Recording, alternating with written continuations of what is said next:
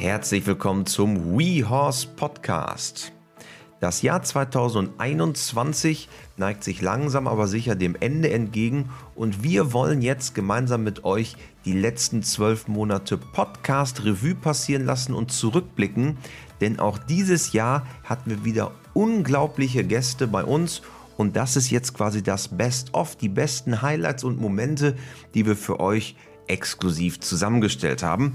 Dabei ist es quasi eine Reise durch die Pferdewelt mit extrem vielen spannenden Einblicken und Learnings. Aber auch das nächste Jahr wirft schon seine Schatten voraus und wenn du 2022 zu deinem Jahr machen möchtest, schenken wir dir exklusiv das brandneue und wirklich sensationell zusammengestellte WeHorse Trainingsjournal. Auf über 60 Seiten gibt es Motivation und Inspiration, konkrete Übungen für dein Training, eine monatliche Challenge für deinen Stallalltag und vor allen Dingen Raum und Platz, deine individuellen Ziele und deinen Fortschritt festzuhalten. Das ist ein physisches Buch, ein kleines Booklet, das wir dir nach Hause schicken und auf den über 60 Seiten kannst du dann alles rund um dein Pferdeleben festhalten. Das Ganze gibt es beim Neuabschluss der Jahresmitgliedschaft. Ich kann es wirklich jedem nur von Herzen empfehlen. Das WeHorse Trainings Journal gibt es ab jetzt bis zum 31.12. für jeden Neuabschluss der 12 Monatsmitgliedschaft. Mein Name ist wie immer Christian Kröber und wir steigen jetzt ein mit einer der meistgehörten Folgen diesen Jahres. Es handelt sich um niemand Geringeren als TV-Star und Trainer Bernd Hackel und er teilt seinen ganz persönlichen Blick auf Horsemanship. Bernd ist einer, der nimmt kein Blatt vor den Mund und wir hören einmal rein seinen Blick auf Horsemanship. Los geht's. Es würde aufhören, dieses, ja, Horsemanship ist rückwärts um eine Tonne rangieren und und und. Das ist Quatsch. Das ist einfach ein Zirkustrick, den du deinem Pferd lernst. Horsemanship fängt ganz woanders an. Für mich fängt Horsemanship da an, wo ich jetzt bei dem Wetter in der Früh meinen Kaffee nehme, stelle mich raus am Reitplatz und schaue meiner dampfenden Tasse zu und denke mir, boah, wie cool ist es doch, dass ich dieses Leben mit diesen Tieren leben darf. Da fängt bei mir Horsemanship an.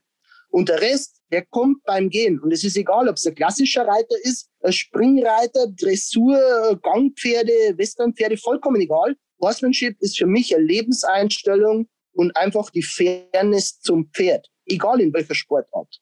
Und Fairness zum Pferd lernt man am allermeisten, wenn man diese Pferde wirklich für einen Job braucht. Weil bist du fies zu dem, lässt er dich hängen. Und das lernst du ganz schnell. Hättest du denn diese Einstellung zum Pferd, diesen Blick auf Horsemanship und die Art und Weise, mit Pferden zu arbeiten, erreicht ohne deine Zeit in den USA, ohne diese Erfahrung in Florida? Du warst ja nicht nur dort, sondern auch auf, auf anderen Farmen. Wäre das unvorstellbar gewesen? Hättest du es hier auch erlernen können und die Denkweise hinkriegen können? Ich hätte es hier schon erlernen können. Ich habe nämlich ganz großes Glück gehabt. Ich habe ganz am Anfang, ähm, wie halt auch in die klassische Dressur so ein bisschen reinschnuppern wollen mit meinem Pony, das ich damals hatte. Ich konnte ja faktisch nicht reiten. Und dann bin ich auf, äh, ist, tut mir leid, wenn ich das so sagen muss, aber es ist halt so, ich bin so auf so arrogante Menschen gestoßen, die dich wirklich behandeln wie Dreck und Müll. Und in der Westernreiterei war das nicht. Ich habe irgendwann das große Glück gehabt, dass ich einfach Westernreiter kennenlerne, unter anderem Kai Winrich.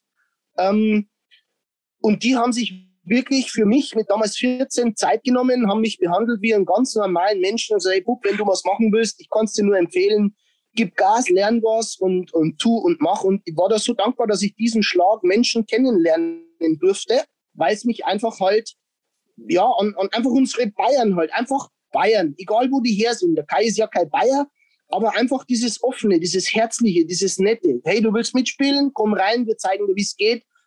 Wenn du Fragen hast, frag mich, ich helfe dir. Das ist einfach das, was ich wirklich kennenlernen durfte. Unser Ziel ist es ja auch immer, einen tiefen Einblick zu geben ja, und Gedankenprozesse, Ansichten und Vorstellungen zutage zu befördern. Und Anfang des Jahres war Isabel Wert die beste Dressurreiterin aller Zeiten bei uns und auch wenn nicht jeder immer mit ihr einer Meinung sein muss, teilt sie ihre ganz persönliche Erfolgsformel und warum Schleifen und Pokale darin gar keine große Rolle spielen. Hört mal rein. Es gibt ja zum einen sagen wir, den Erfolg, die goldene Schleife, der große Pokal, aber gerade im Pferdesport ist ja Erfolg auch teilweise anders definiert. Was ist für dich ganz persönlich Erfolg? Der persönliche Erfolg ist erst einmal die äh, gute Ausbildung eines Pferdes, äh, eines jungen Pferdes. Ich liebe es, junge Pferde zu sehen, eine Vision zu entwickeln. Ich könnte mich den ganzen Tag irgendwo in die Ecke setzen und mir ein junges Pferd nach dem anderen anschauen und dann mich inspirieren lassen ähm, äh, und Ideen entwickeln. Äh, wie kann ich das Pferd weiterentwickeln?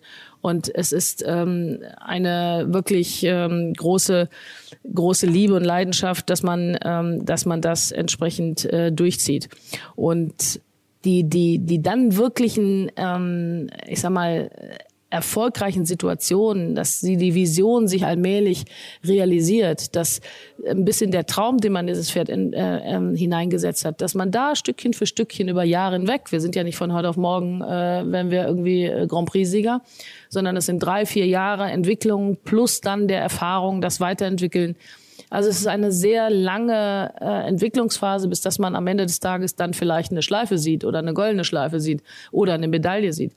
Das war für mich nie ähm, die Motivation. Vielleicht ist das auch deshalb ein Grund, warum ich über viele Jahre doch äh, ziemlich erfolgreich unterwegs bin.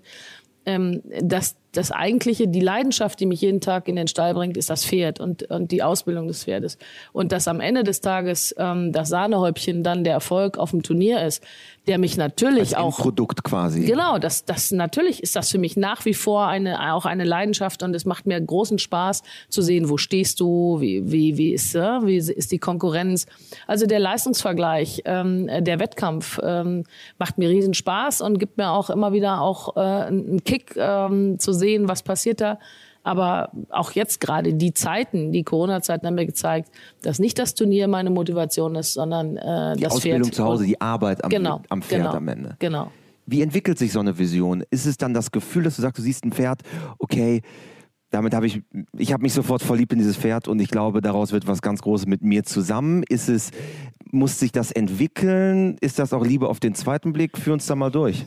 Also es ist ja ganz unterschiedlich. Das ist ja wie mit dem Begegnen von Menschen. Du hast Menschen, die kommen in den Raum und die füllen einen Raum, die, die inspirieren dich. Du bist begeistert, gefangen von der Ausstrahlung, von dem Auftritt eines Menschen.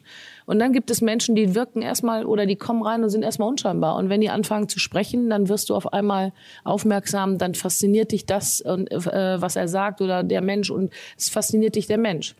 Äh, mehr und mehr. Also es gibt alle Varianten. So ist es auch mit Pferden. Du kommst, du siehst Pferde und es kommt ein Pferd rein und sagt, wow.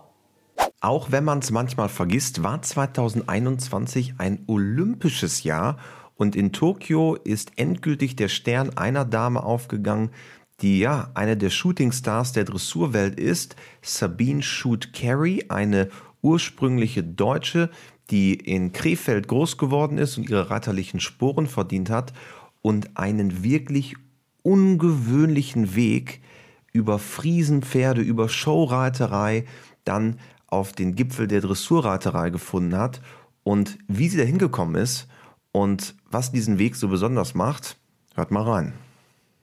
Und dann, ähm, ja, dann habe ich damals meinen Friesen, mein erstes Pferd war ein Friese, den ich dreijährig bekommen habe. Und mit dem habe ich am Ende in Wellington ein Grand Prix die Kür gewonnen.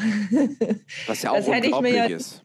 Ja, deswegen muss ich lachen. Ich weiß das noch, ich habe den gekauft und mein großer Traum war, ich bin damals L-Dressur geritten oh mein Gott, mein Traum. Ich habe nur gedacht, wenn ich mal irgendwann eine M-Dressur reiten könnte. und dann, dass wir so im Grand Prix gelandet sind, ist natürlich wunderschön. Aber den wollte ich, ähm, dem wollte ich ein, ein neues Zuhause finden, weil ich eben keinen eigenen Hof habe und so und das auch schwieriger für mich auch finanziell meine Pferde oder das Pferd in äh, Rente zu schicken. Und da wollte ich ihm ein schönes neues Zuhause finden. Und so kam der Kon Kontakt nach Amerika. Der war halt auch ein Deckhengst.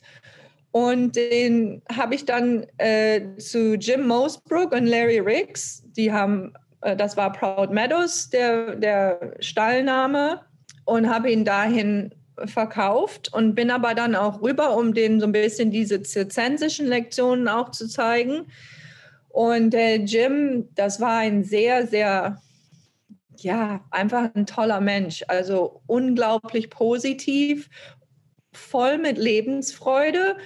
Und das war so typisch. Der sagte, hat mir dann einen Job angeboten auf der Stelle an den Tagen. Und da habe ich dann halt auch gesagt, ja, ich habe da jemanden kennengelernt und ich glaube, dass das, das ist schon was, was auch länger, well, in Englisch, I said he's a keeper. Mhm. und ähm, dann, äh, ich hatte zwei Pferde, einen Andalusier und einen Friesen und er hat dann auch ganz spontan, ja, let's get them all over.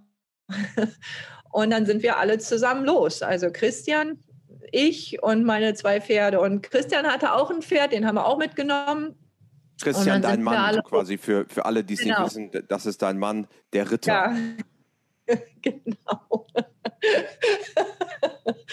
ähm, und dann sind wir alle zusammen los. Und für mich hat das halt auch gepasst, weil ich sage immer, ich bin eigentlich sehr, sehr interessiert an an anderen Ländern und Kulturen. Und ich, mein Traum war immer mal mit, mit dem Rucksack durch die Welt zu reisen, aber das geht natürlich mit Pferden nicht so gut, wenn man mit Pferden arbeitet. Und von daher war das super spannend. Ich habe mich super gefreut über dieses Angebot. Und ähm, ja, dann sind wir los. Und dann habe ich da erstmal sieben Jahre bei Jim und Larry gearbeitet. Und dann haben wir halt auch, eigentlich habe ich da dasselbe nochmal erlebt. In der Form von, die Friesen waren auch nicht sehr bekannt in Amerika und der Jim wollte dasselbe machen wie der Günther, aber in einer kleineren Form. Und dann sind wir gereist. Also ich weiß noch, mein erstes Showprogramm war im Madison Square Garden in New York, in Manhattan. Und ähm, das sind natürlich Erlebnisse, das ist einfach, ja, das ist toll, ne? das ist unglaublich. Und ich erinnere mich noch, auch für mich das erste Mal in Amerika zu sein, ähm, für diese Good Morning America Tagesschau oder Morning News haben sie dann auf dem Rockefeller Center so Sand aufgefahren und dann haben ich selber und auch andere, die im Showprogramm mitgemacht haben, ähm, haben dann unsere Pferde dahin und ich habe noch so ein Bild mit meinem Jörit, meinem ersten Pferd, wo der dann so eine Referenz macht und dann im Hintergrund diese riesen Gebäude in, am Rockefeller Center. Das ist einfach wirklich schön und eine tolle Erfahrung. Ja. Und dann sind wir halt in Amerika rumgereist, aber auch wieder wirklich gesagt, hey, aber auch Turniere reiten. Also wir, ich, wir wollen da nicht irgendwie als Pausenclown abgestempelt werden.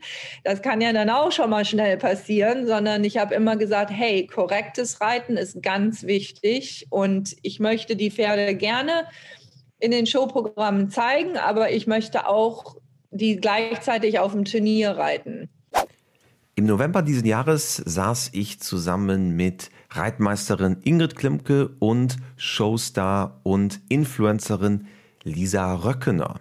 Dressurreiten, Turniersport, Halsringreiten, das alles Themen, die wir zusammengebracht haben. Lisa ist selber ausgewiesene Halsring-Expertin und warum Turniersport und Halsringreiten vielleicht doch zusammenpasst und warum das Thema eigentlich für jeden etwas ist, egal ob ich turniersportlich oder nicht unterwegs bin. Darüber haben wir gesprochen und man merkt einfach bei den beiden die Liebe und Passion für dieses Thema. Also wir hören mal rein, warum sollte jeder mal Halsringreiten ausprobieren? Bitteschön.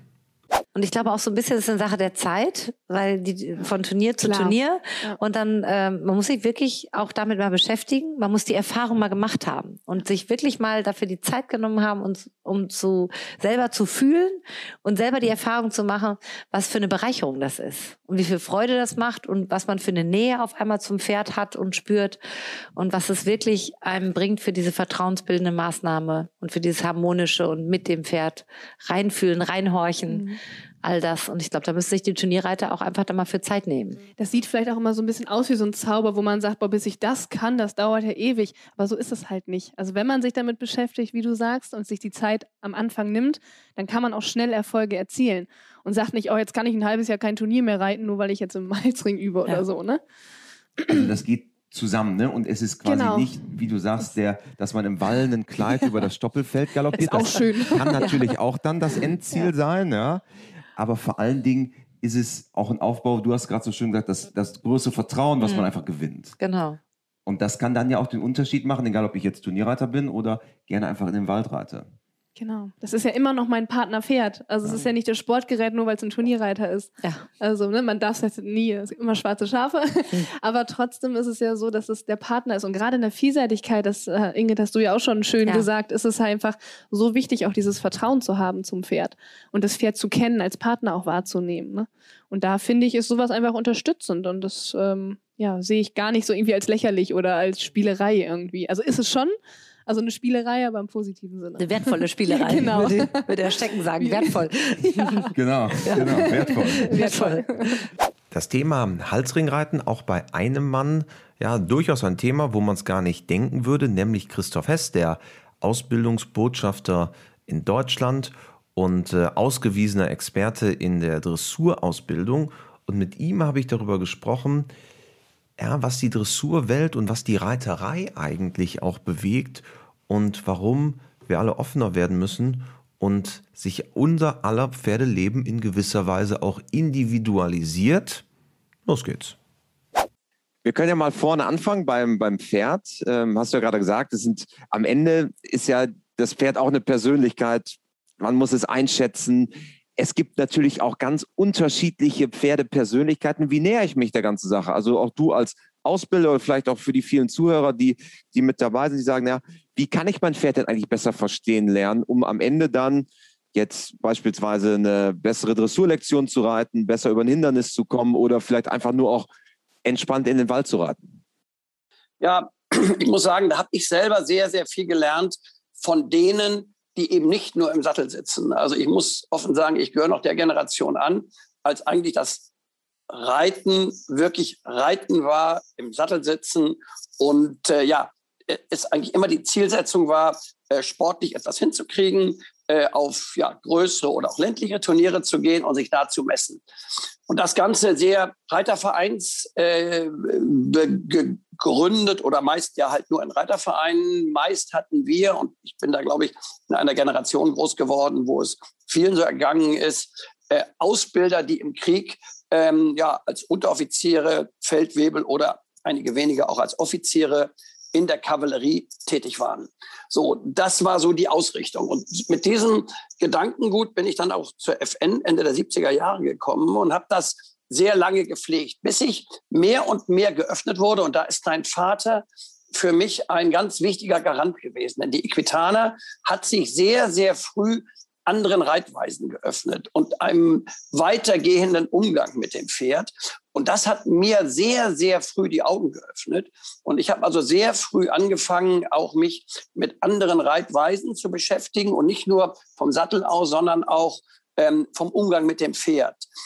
Beispiel Pat und Linda Parelli, um ein Beispiel zu nennen, mit denen ich viele, viele Seminare in Deutschland und in Amerika gegeben habe, unter anderem auch bei der Equitana mit der Oberzeile Two Worlds are coming together. Ich war immer stand für das klassisch FN-orientierte Reiten und sie haben halt den anderen Ansatz gehabt, eben mehr äh, vom Pferd aus das Ganze zu betrachten.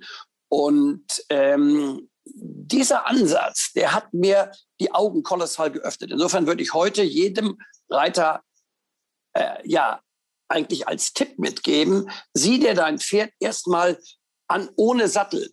Sieh es dir in der freien Bewegung an. Sieh dir das Pferd äh, auf der Wiese an. Wie, wie verhält es sich als Individuum? Du solltest viel Bodenarbeit machen mit deinem Pferd, um einen Kontakt zu deinem Pferd aufzubauen. Das sind alles Dinge, die dir am Ende, wenn du dann reiterlich voranschreiten willst, ähm, äh, gut tun. Also dieser Ansatz im weitesten Sinne mal überschrieben, Natural Horsemanship. Das ist jetzt nicht irgendetwas, wo ich sage, das hat die Welt jetzt bekommen, weil wir nach Amerika geblickt haben und da die Monty Roberts und die Parellis dieser Welt gesehen haben, sondern das ist etwas, was vielleicht in, in vielen Jahren, in denen ich auch in, für die Ausbildung bei der FN verantwortlich war, zunächst mal ein bisschen zu sehr in den Hintergrund gerückt ist. Und insofern bin ich jetzt sehr, sehr froh, dass das Gedankengut, was dein Vater sehr nach Deutschland brachte, jetzt sich mehr und mehr hier auch durchsetzt Und ich bin total auf dieser Linie, bin total aufgeschlossen und habe selber davon in den letzten Jahren sehr, sehr viel profitiert und bringe das auch mehr und mehr in meinen eigenen Unterricht mit ein. Welche Facetten die Beziehung zwischen Mensch und Pferd entwickeln kann und was das eigentlich bedeutet für vor allen Dingen den Menschen und wie man herausfinden kann, ob ein Pferd auch zu einem passt, das ist ein Thema, was wir abgedeckt hatten mit Katja Schnabel. Auch sie ist TV-Expertin, bekannt äh, aus den Pferdeprofis, einer Sendung auf dem äh, Privatsender Vox.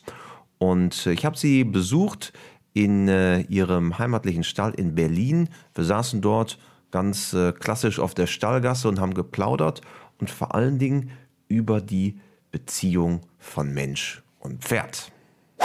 Ja, ganz klar, das ist immer die Unwissenheit der Leute. Also beim Menschen entsteht Ja. häufig das Problem. Ja, nur. Ein Pferd ist komplett, äh, ein Hund ist, hat Probleme, weil der Mensch da irgendwas verpasst hat, was zu etablieren. Ein Mensch hat Probleme, weil die Eltern irgendwie verpasst haben, es einfach in Irgendwie in der der Präge Kindheit irgendwas falsch Prägephase. gemacht haben. Genau. Und es ist auch nur eine Psyche. Also es ist gar kein großes Haiti-Tai darum zu machen, wenn ein Pferd Probleme hat. Die haben einfach in der Prägephase irgendwas nicht mitgekriegt. Ja. Und das ist, sage ich auch immer, geht den äh, Menschen wie den Pferden so. Diese, was du, was du halt für an Input gibst in diesen wichtigen ersten Jahren, ob jetzt die Einreitphase, so zwischen ab, ab drei, ne, drei, vier, fünf, ähm, da werden halt so viele Fehler gemacht.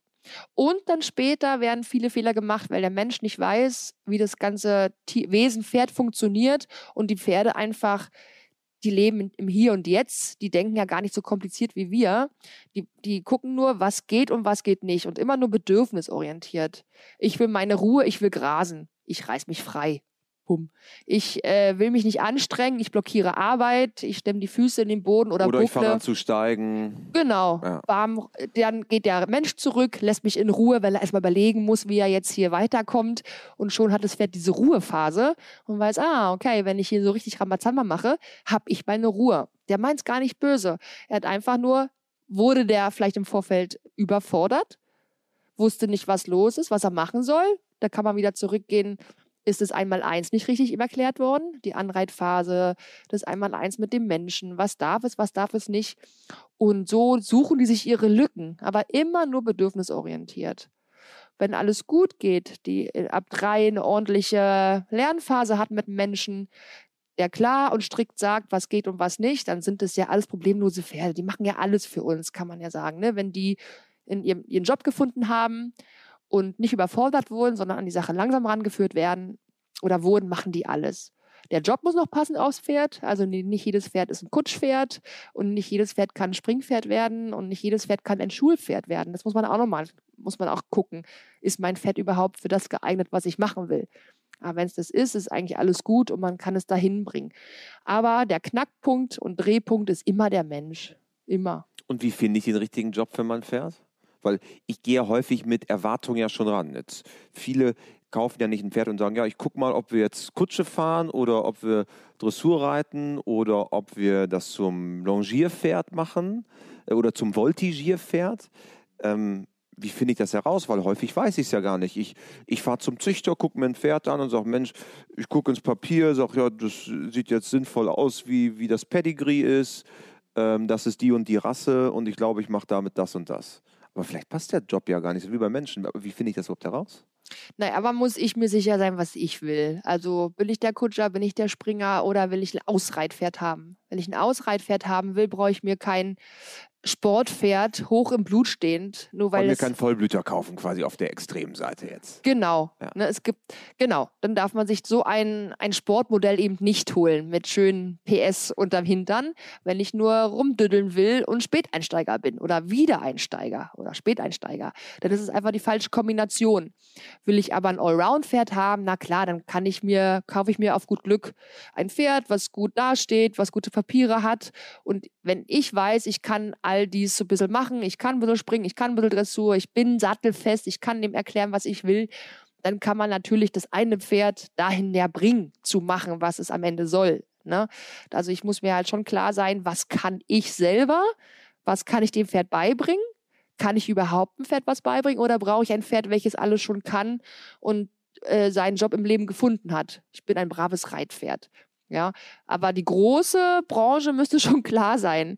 Will ich Volti, will ich Ausreit, will ich Distanz? Da brauche ich kein kleines Pony mir holen, wenn der lieb ist, wenn ich Distanzritte äh, gehen möchte. Da brauche ich schon wieder was Sportlicheres.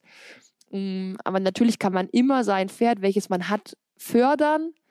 Erst fördern und dann fordern und dann ähm, mit, mit ihm diesen Job machen. Aber ich muss mir dessen sicher sein, was ich will und halt auch meine Grenzen kennen. Eine wirklich ungewöhnliche Geschichte hat einer der bekanntesten und berühmtesten Fotografen dieses Landes, Fotograf natürlich für Pferde, nämlich Jacques Toffi. Ein Mann, der ursprünglich aus Syrien stammt, erst gar nichts mit Pferden zu tun hatte, aber dann doch zum profiliertesten Fotografen der Pferdewelt aufgestiegen ist. Viele von euch kennen ihn sicherlich. Ähm, in allen eigentlich Magazinen, Zeitschriften, Büchern, Publikationen. Bei vielen Bildern sieht man unten drunter ganz klein Jacques Toffi. Und ähm, er hat äh, nicht nur mit mir darüber gesprochen, wie sein Weg in die Pferdewelt ja, vonstatten gegangen ist, sondern was eigentlich für ihn einen besonderen Moment und ein besonderes Bild wirklich ausmacht. Was macht für dich ein gutes Foto aus? Die Frage wird sehr oft ähm, gestellt, besonders auch von ähm, Workshop-Teilnehmern. Ich habe bisher jedes Jahr ein, zwei, dreimal Workshops gemacht und die wollen immer wissen, ist das ein gutes Foto, wann ist ein Foto gut und so. Kann ich dir in der Wahrheit nicht richtig sagen. Was macht einen guten Wein aus oder ein, ein, eine gute Speise aus? Und einfach gewisse Zutaten müssen schon da sein. Also die Qualität äh, muss da sein. Ähm, das Mindeste ist die Schärfe und die gute Belichtung. Aber alles ist das ja auch nicht, wiederum. Dann kommt der Inhalt, das Thema, was abgebildet ist, das Licht. Ähm, viele, es sind viele Faktoren wirklich am Ende. Und äh, die Emotion, die ein Foto packt, ist sehr, sehr wichtig, besonders für den Konsumenten äh, dieser Fotografie. Für mich als Fotograf kann das von Bedeutung sein und dann zeigst du das jemand und sagt, oh, langweilig. Und dann merkst du plötzlich, ah, ähm, dein Standard oder dein, äh, du bist nicht der Standard aller Dinge, du bist nicht der Maßstab aller Dinge mit dem, was du selbst empfindest. Ja, und über Geschmack lässt sich nicht streiten, bekanntlich. ja. Aber über Qualität schon. Ja. Also ist das Bild nicht scharf, dann ist das eben nicht scharf. Das ist Qualität, Eigenschaft. Ja. Oder nicht gut belichtet, dann ist das eben überbelichtet oder unterbelichtet, dann ist das, das ist, das sind Fragen der Qualität und darüber lässt sich nicht streiten. Ist es am Ende aber auch das Gefühl, was ein Bild vermittelt? Dass man sagt, das ist wirklich ein Bild, was ich subjektiv dann schön finde? Ich finde, das Foto in erster Linie hat eine Aufgabe, einen bestimmten Moment des Lebens zu konservieren, festzuhalten. Nicht mehr und nicht weniger.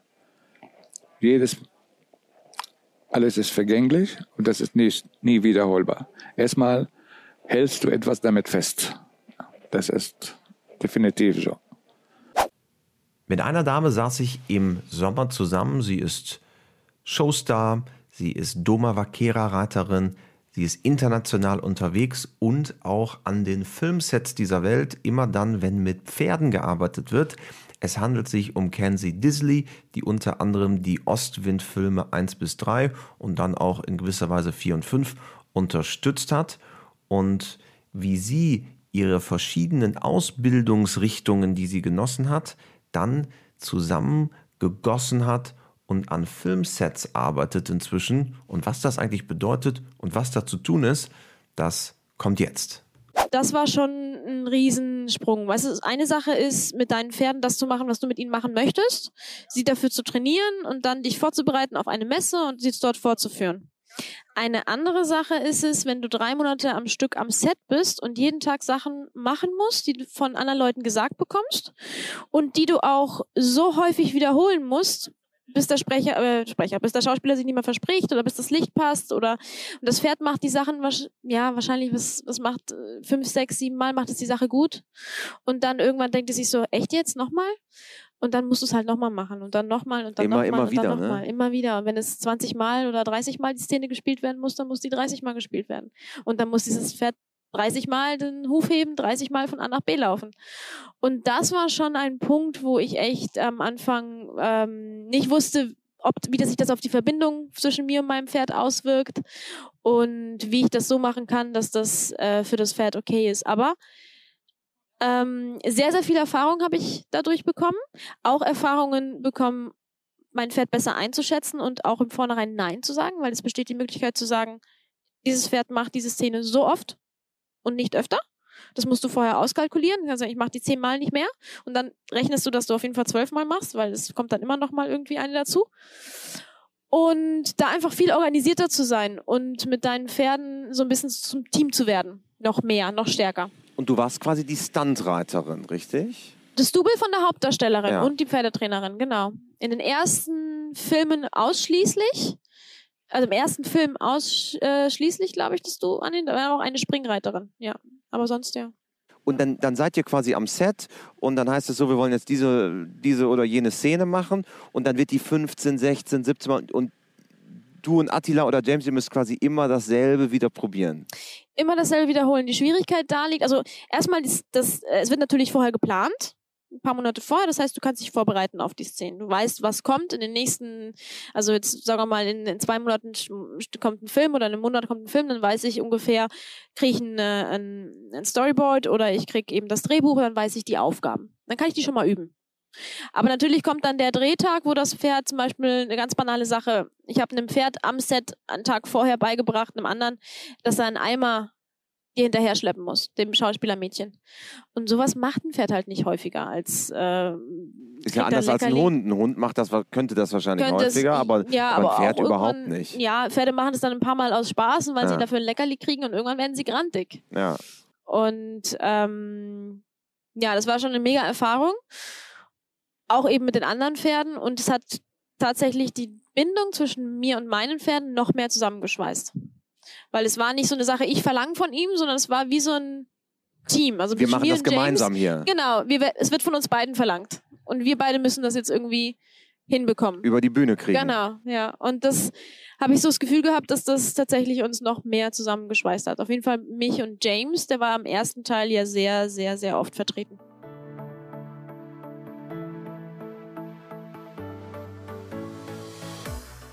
Zum Abschluss noch eine kleine Bitte von mir. Gebt uns gerne eine 5-Sterne-Bewertung auf Spotify oder Apple Podcast. Dazu wünschen wir, das gesamte WeHorse-Team, euch schöne Weihnachten, einen guten Rutsch in das neue Jahr. Wir melden uns pünktlich zurück am 2. Januar mit einer brandneuen Folge. Das Ganze wie gewohnt an einem Sonntag. Also bis dahin.